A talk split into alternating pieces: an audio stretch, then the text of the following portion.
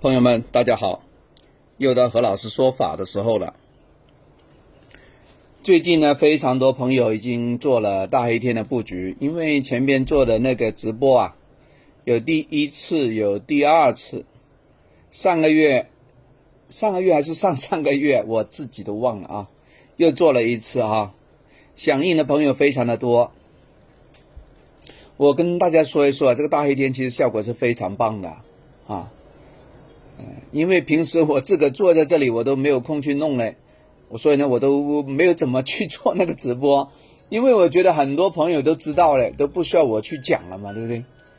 那蛮多朋友呢，可能一知半解啊，他以为说啊，我把那个东西摆在那里就可以了啊，还发个照片给我，他说，咦，这个是不是大一天呢？有一些是，有一些不是啊，因为有很多，呃，不一样的。但是我都跟一些朋友做了一个一一的讲解。我说呢，那个东西你只是放在那里，你没有瑜伽，你没有念那个口诀，你没有那个音的话呢，是没有用的。一个艺术品是，我不好意思说是艺术品没有用啊，而是你没有产生沟通，没有互动。你现在说你你有一个非常漂亮的车子，可是你没有钥匙。如果你没有钥匙的话，你开不动，那就等于没有用。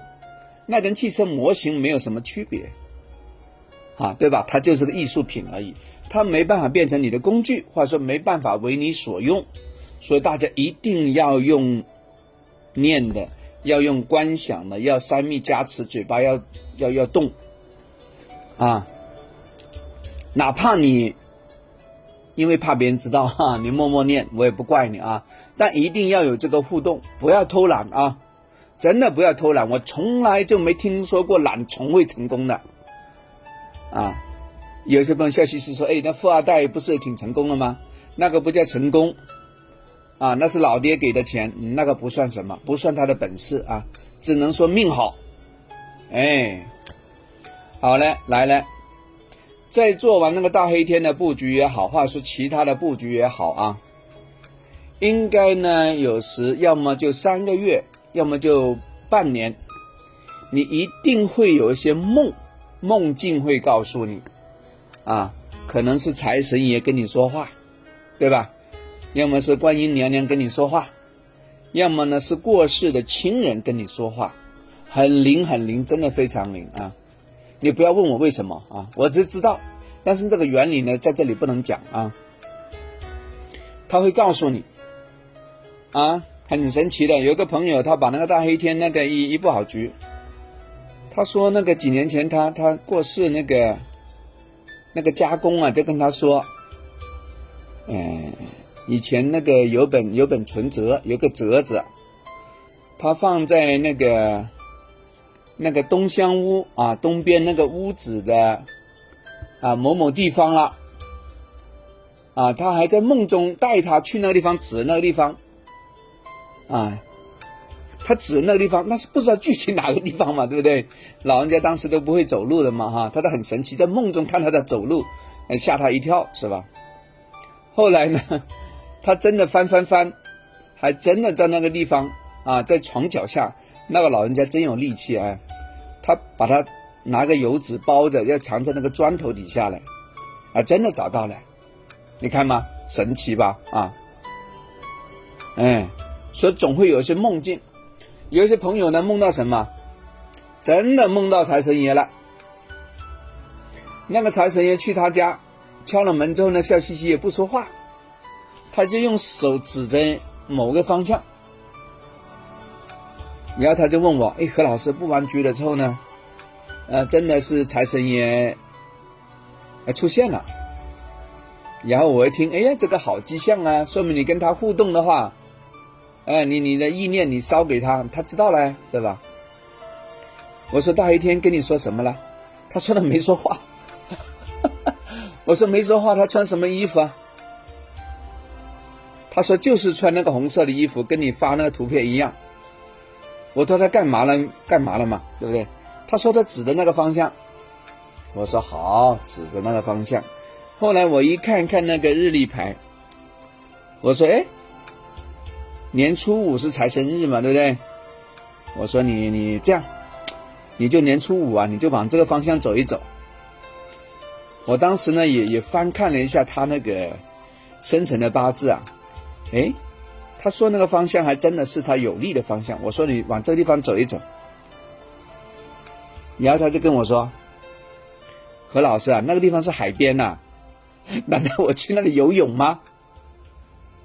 哦，这么回事啊？那财神爷总不会跟你说玩笑吧？哎。很神奇啊，很神奇，真的五公里，你怎么走路过去呢？是吧？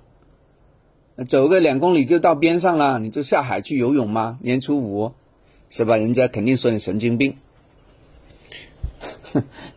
要他那一天呢，老天爷叫他往那地方走，他肯定要走一走了，对吧？他就去了，他真的去了。然后去到海边的时候呢，能去吗？能去，啊，能去，只是说呢，因为现在疫情嘛，要扫码吧，是吧？然后当地当地有村民啊，渔渔民渔村嘛，对不对？他肯定问你你要干嘛去呢？是不是？你要去哪里呢？正常的问嘛。后来呢，他扫完码了之后，他就东瞄瞄西瞄瞄，看边上的那些村委的人呐，一看有个人长得跟他很像。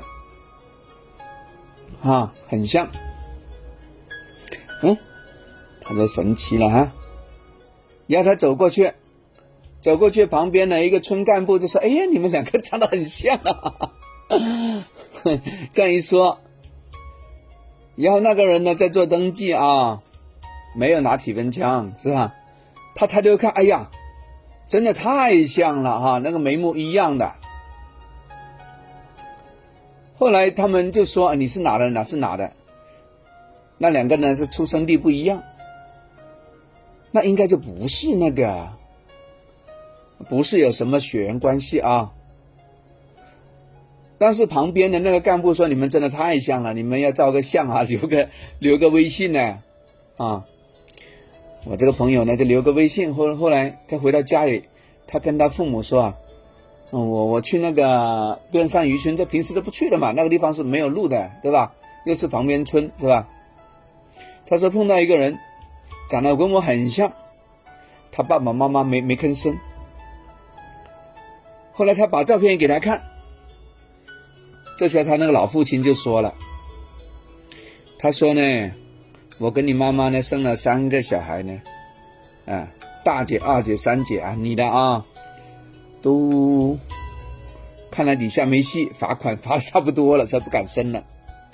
你呢是抱养的，你真的是抱养的。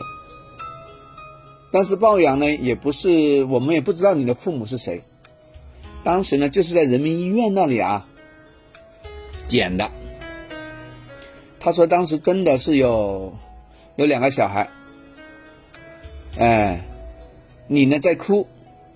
旁边的那个小孩没哭，因为我们也不知道哪个好哪个不好，啊，我们就像那个老家里面挑那个，呃，鸡鸭鹅一样，就挑那个会哭的，因为会哭的话呢，代表呢，他的身体状况还行嘛，对吧？代表他的肺没问题嘛，是吧？声音没有问题嘛，手脚会动的话，手脚没有残障嘛，我们就叫了你，就叫了你，那个呢，我们没要。哎呀，恍然大悟，那个真的是他失陷。哎，哎哎，修正一下刚才的话啊，原来他跟那个认识的就是一个家，被怎么样生出来就不要的小孩，要这个领养了，那个呢是旁边村的人领养了，但是他们都不知道谁是谁，因为没有电话，没有扩机啊，是吧？谁知道谁是谁？他们真的是一家。也就 我们这个财神爷啊，给了他一个方向，把他的亲人找到了，对吧？那后边肯定有很多好故事啦，对不对？你看，这是神奇的案例啊，给大家做一个分享。这个呢，我在其他课堂里面我没讲过，因为这个有点太神乎其神了，没呃不好意思啊。但是经过做那么多节目，我就跟大家说一说啊。也就是说呢，财神爷有时啊会帮你啊。指点一个方向，在梦中告诉你，但是他还不告诉你什么事情，他是告诉你往这个方向。所以大家如果布局了之后啊，有托梦、有梦境，或者说他有什么动作的话呢？哎，你不妨也告诉何老师一下，好不好？我希望给你解解梦，好不好？今天都讲的有点长啊，十分十分多钟好吧，最长的一次啊！但是这一期非常有用啊，大家研究一下你的梦境布局的时候的梦境啊。你之前你不要告诉我啊，之后的，因为之后呢，你已经跟它产生关联了啊。特别是你念动那个经文的次数越多，效果越好。大家不要偷懒啊！说，哎呀，我这个已经啊开光了，我这怎么好啊？然后就啥事都没有了。不会的，如果你没学会这一招，你是靠老师给你来摸摸手、摸摸头，来个开光就搞定的话呢，那天下还有穷人吗？没有啦。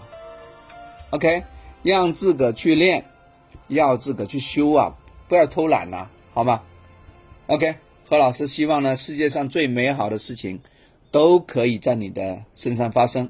我希望这个财神爷都能够关爱你、关照你、指引你，好不好？OK，我们下次聊，拜拜。